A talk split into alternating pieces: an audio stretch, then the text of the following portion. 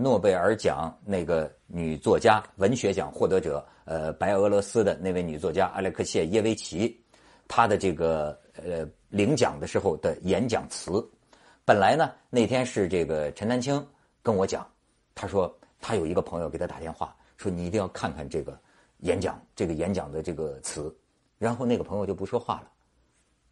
陈丹青想，他感觉那个人是哭了。哎呦，我听这么说，我说我得。找来看一所以我想利用这个时间呢，哎，给大家更多的呃讲一讲，哎，我其实真不知道有多少人真的会愿意听这个演讲词，可是我觉得这个演讲词啊，哎，咱们说说就知道了。这个阿列克谢耶维奇啊，比如他写切尔诺贝利，他的方式像个记者呀，采访无数个人，他的文学是纪实，但是他得了文学奖。可是前一阵呢，这个白俄罗斯的总统卢卡申科就是骂他，说他是祖国的坏孩子啊，说他这个呃泼祖国的脏水啊，说这个自己祖国的坏话。但是呢，你瞧，要不说这诺贝尔文学奖，这女作家反唇相讥，她就说啊，我从来没有批评白俄罗斯人民，我针对的是总统您个人这个政治决定。哎，这言外之意就是说。见过拿自个儿当人民的啊，所以这个很有性格的这么一个呃女作家，而且在她的这个演讲词里，我真是觉得很很震撼呐，也也也很感动。就是什么叫人道主义的良心？这些大词儿平常我说起来都脸红啊，我不是这样的人。可是这不意味着我不会敬佩，不会感动。呃，你看他这个演讲的正文啊。我并不是一个人站在这个讲台上，还有一些声音围绕在我身边，数以百计的声音。他讲他的童年啊，一到晚上，村里的这个村妇、农妇就聚在一块，坐在长凳上，他们小孩就在那儿听他们讲故事。没有男人，因为二次大战之后，他们的男人全都战死了。然后这村里啊，就都是女的。但是你想到没有？在这些女人的世界里，他说他印象最深的是这些女人谈论的不是死亡，而是爱。他们会讲述心爱的男人上战场的前一天是怎样和他们告别的，他们会谈论如何等待男人回家。他们仍然在等待，很多年过去了，但他们继续等待。我这农妇就说啊，我在乎他失去了，我不在乎他失去了胳膊还是失去了腿，我会背着他，没有胳膊。没有腿，我想我从童年就知道什么是爱了。他这个就不禁让我这个想起啊，这个我曾经说过一个故事，有一个八十岁老太太，几十年如一日，天天每天早晨走挺远的路到一个那个山口那儿，到那儿拄着拐杖，到后来啊，到后来是孩子扶着，就那么呆呆的伫望，从早上到晚上。才回来，几十年，她天天都这样。她在等谁？她在等她新婚的丈夫。就当年红军长征啊，小两口新婚之夜的第二天，她的丈夫就跟着红军走了，就是从那个村口，就是从那个山口走的呀。但是，她一直就天天等着她这个新婚的丈夫回来，一直都没有回来。他也不知道这个生死，他认为他坚信他一定还活着。实际上，后来查到的这个资料史料，后来才知道，前些年才知道，就是她的丈夫走上红军长征路不久就被杀害了。也就是说，这老太太呆呆的这样等了一辈子啊！我当时就脑脑脑海中不禁浮现出那个那个歌，那个《十送红军》呐。一送离个红军，该知个下了山。尊重各位网友啊，这个我不唱了，我让宋祖英给咱们唱。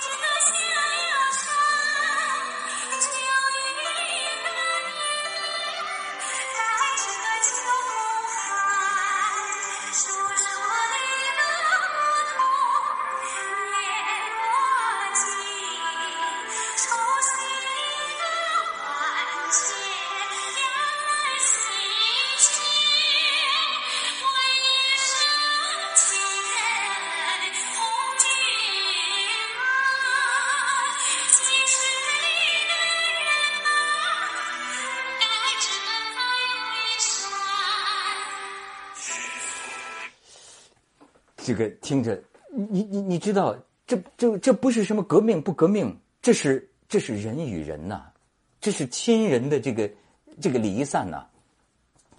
你看，这个阿列克谢耶维奇在演讲里还说，福楼拜说自己是人们的笔，我会说我是人们的耳朵。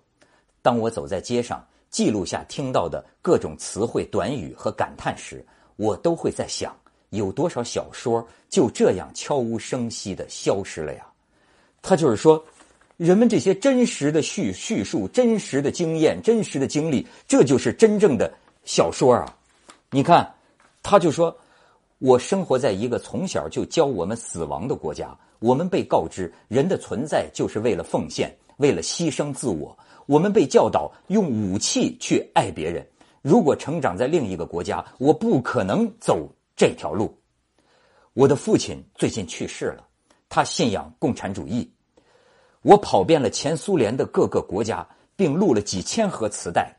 这是我们的社会主义，就是前苏联解体那个以前的啊，这就是我们的社会主义，它就是我们的生活。我一点点的回顾，回顾它对人的影响。战后，这个西奥多·阿多诺在《震惊》中写道：“奥斯维辛之后，写诗都是野蛮的。”这话是什么意思啊？我想起好像是萨特曾经说过那么一句话，就是说，孩子都饿死了，文学有什么用？你知道，比如说，我的一个德国的一个呃文学家，一个汉研究文学的汉学家，他认为，就是说，这个文学啊，它是要讲究语言的，哈，好的语言啊，呃，文学的这个意境，哎，这个确实是相当高贵的文学。但是阿列克谢耶维奇讲的就是他的文学主张啊，他说，经常有人说我写的不是文学，是文献，可是今天。文学是什么？谁能回答？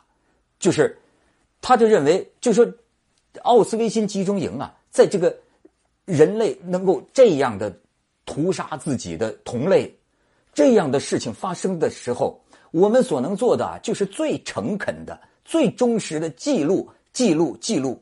就是这个时候，任何就说是呃呃文学的、抒情的、煽情的，那都显得太轻佻了。对这个这个这个这个沉重的这个事实啊，怎么能不记住？你看，他说：“我对小人物感兴趣，我认为他们是渺小却伟大的人物，因为痛苦能塑造人。在我的书中，他们讲述自己的历史，更宏大的历史也从中显现。我们没有时间来理解已经发生以及正在发生的事情，但是我们需要说出来。首先，我们需要清楚的说出来。我们害怕这样做。”我们还没有准备好面对我们的过去。在托斯托耶夫斯基的小说《群魔》中，沙托夫一开始就对斯塔夫罗金说：“在无限无穷的世界里，我们是最后一次相遇的两个生物。别用那种腔调，像个人一样说话吧，至少用人的声音说一次话。”我和我的主角们差不多也是这样对话的。人们从自己的时代发生。但人类的心灵是难以抵达的，这条路被电视、报纸以及这个世纪的迷信、偏见、谎言阻隔。你看，他这里边讲的一个事儿，就是说我真诚的对待我的受访者，他们也信任我。在阿富汗之前，就是前苏联那个入侵阿富汗，在阿富汗之前，我信奉人性化的社会主义。当我从阿富汗返回，我不再抱任何幻想。他对他爸爸啊说：“他说原谅我，爸爸。”你从小教我信仰共产主义，但当我看到，哎，前苏联的不是咱们的啊，前苏联的共产主义啊，他跟他爸爸说，就是说，这个你从小教我信仰共产主义，但当我看到那些年轻的孩子，就像你和妈妈教的那些苏联的学生教的那些学生，他们在外国杀死无冤无仇的人，这已经足够让你们的教导化为灰烬。我们是凶手，爸爸，你知道吗？我父亲哭了，这就是阿列克谢耶维奇。